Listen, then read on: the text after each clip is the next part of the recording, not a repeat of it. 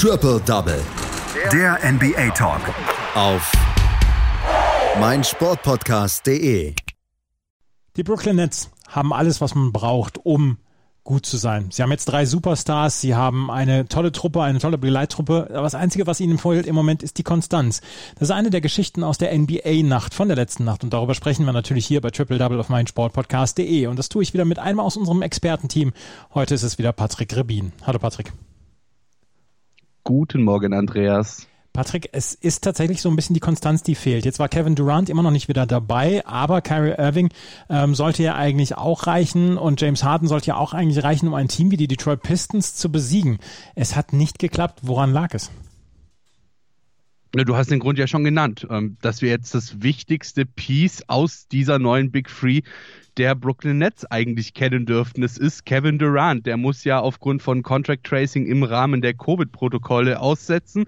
Und das zeigt sich wirklich. Ja, dritte Niederlage ähm, jetzt in Folge für die Durant-losen Nets nun sogar dann eben gegen bislang doch sehr glücklose 6 und 18 Pistons. Und du hast es ja gesagt. Ähm, äh, Kyrie Irving war in diesem Spiel wieder mit dabei. Nur Kevin Durant fehlte aus dieser Big Free genauso wie die letzten drei Spiele. Die letzten drei Spiele haben sie verloren. Insofern können wir getrost davon ausgehen, dass Kevin Durant wahrscheinlich der wichtigste Aspekt oder der, der wichtigste Spieler in dieser neu geformten Big Three der äh, Brooklyn Nets ist. Allerdings soll das jetzt auch die Leistung der Detroit Pistons gar nicht schmälern, denn die waren auch wirklich gut drauf vergangene Nacht. Vor allem einer, Jeremy Grant, der schoss ein Career High mit 32 Punkten und bereits im zweiten Viertel lagen die Nets mal eben mit 20 Punkten zurück.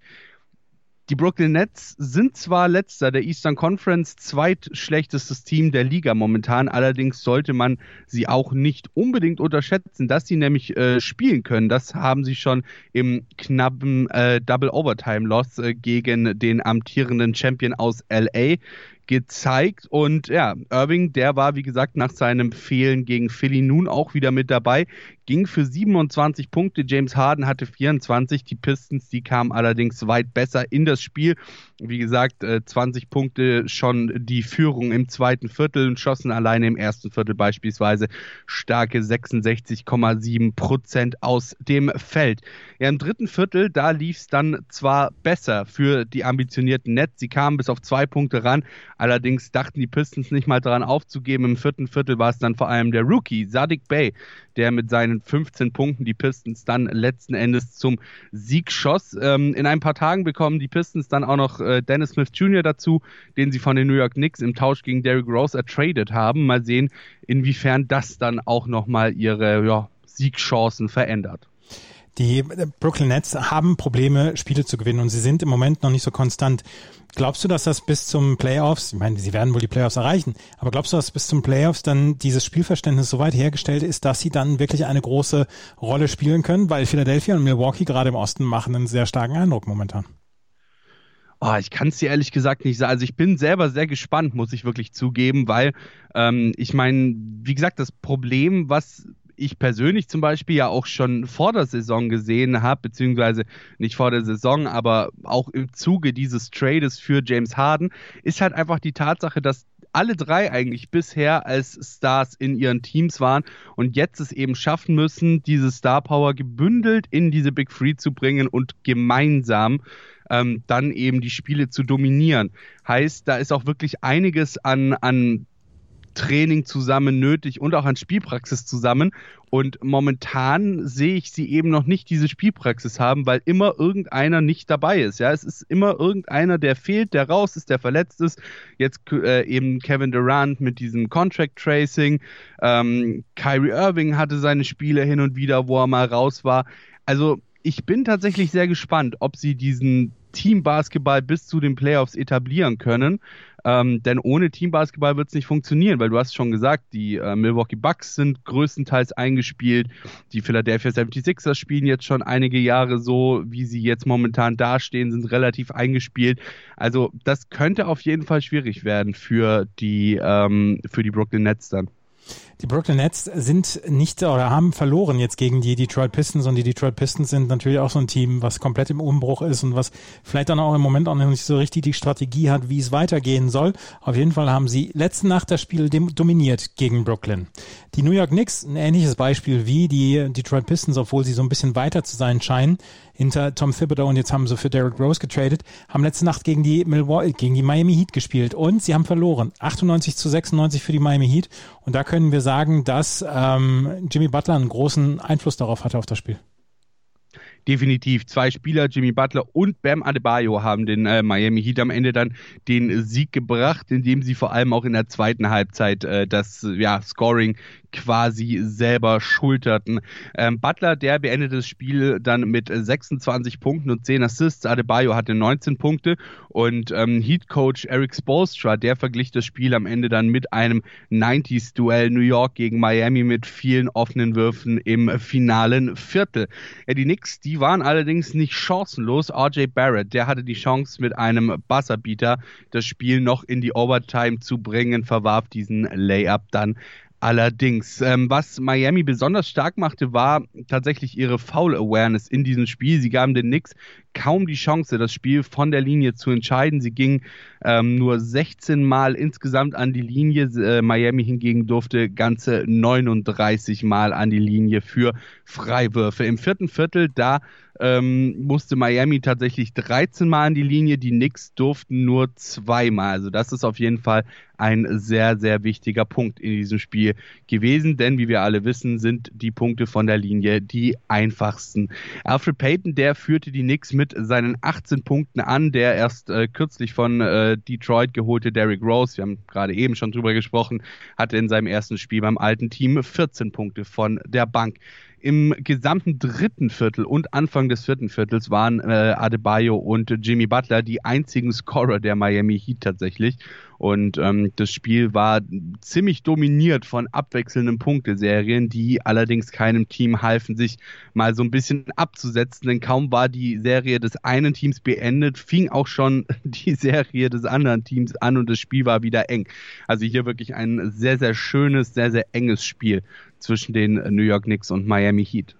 Die Miami Heat gewinnen dieses Spiel mit 98 zu 96. Gucken wir mal im Standing auf die, beziehungsweise gucken wir auch mal auf die Tabelle. Die Miami Heat haben Probleme in dieser Saison. 10 und 14 stehen sie im Moment und die New York Knicks stehen sogar ein wenig besser mit 11 und 15. Ein Spiel haben wir noch, über das wir ein bisschen sprechen wollen. Das ist das der Boston Celtics bei den Utah Jazz. Und die Utah Jazz, die haben irgendwie das Verlieren ja verlernt. Sie haben jetzt schon wieder fünf Spiele hintereinander gewonnen und auch gegen die Boston Celtics kam ein wirklich glatter Sieg raus, 122 zu 108.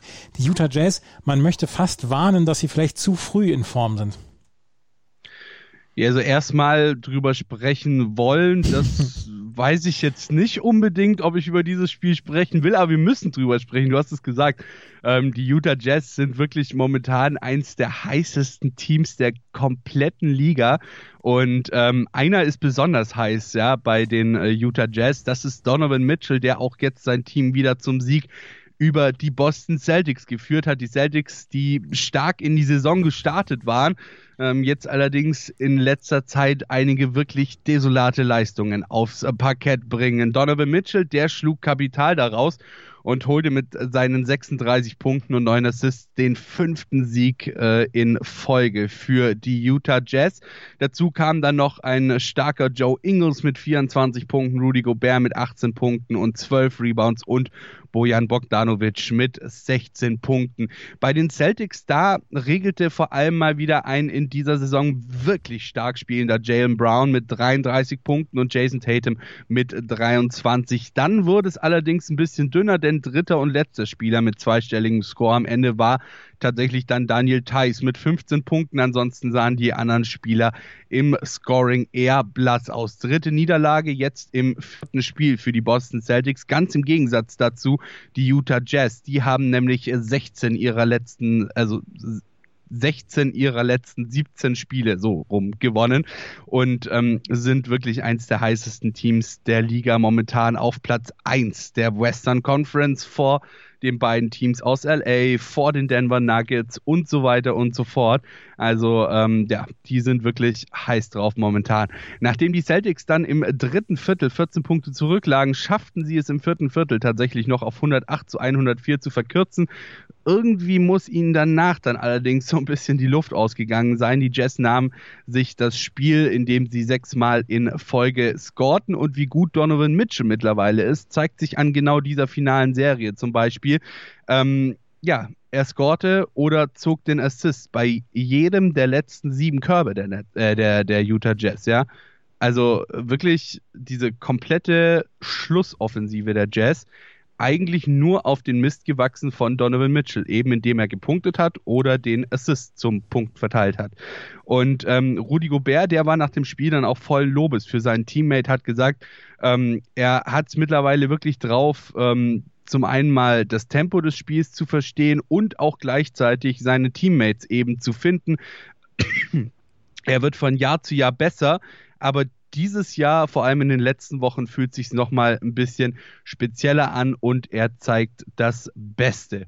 Ja, ähm, das lässt, denke ich mal, das Spiel und vor allem auch die bisherige Saison bzw. die letzten Spiele von Donovan Mitchell einfach sehr, sehr gut zusammenfassen und ähm, dementsprechend sind die Utah Jazz durchaus äh, durchaus legitimerweise auf diesem ersten Platz auch in der Western Conference. Es ist im Moment ein gut geöltes Getriebe, was die Utah Jazz da haben und du hast es gesagt, 15 der 16 letzten Spieler haben sie gewonnen und sie hatten einen 10 äh, dann haben sie ein Spiel verloren, jetzt sind sie schon wieder bei fünf Spielen. Ja, sie cruisen im Moment durch die Liga, aber wie gesagt, die Saison ist sehr, sehr lang und die Utah Jazz ähm, sind vielleicht zu früh schon am Pieken. Mal gucken. Wir schauen auf die anderen Ergebnisse aus der letzten Nacht, denn da gab es noch ein paar Spiele. Die Houston Rockets unterliegen ganz klar bei den äh, New Orleans Pelicans mit 101 zu 130. Für New Orleans Josh Hart mit 20 Punkten und 17 Rebounds erfolgreich. Die San Antonio Spurs verlieren zu Hause gegen die Golden State Warriors mit 91 zu 114. Stephen Curry mit 32 Punkten war der beste Scorer für die Golden State Warriors. Die Portland Trailblazers gewinnen gegen die Orlando Magic mit 106 zu 97. Dank auch 27 Punkten und 15 Rebounds von Nikola Vucevic. Und die Sacramento Kings holen einen Überraschung, beziehungsweise, Entschuldigung, äh, verlieren gegen die Philadelphia 76ers 111 zu 119. 25 Punkte, 17 Rebounds von Joel Embiid. Die Philadelphia 76ers wollen dieses Jahr auch for real sein. Wir werden das beobachten in den letzten nächsten Wochen hier auf meinsportpodcast.de und Triple Double. Das war Patrick Rebin mit seinen Einschätzungen zu den Spielen der letzten Nacht. Danke, Patrick. Sehr gerne. Triple Double. Der NBA Talk. Auf meinsportpodcast.de.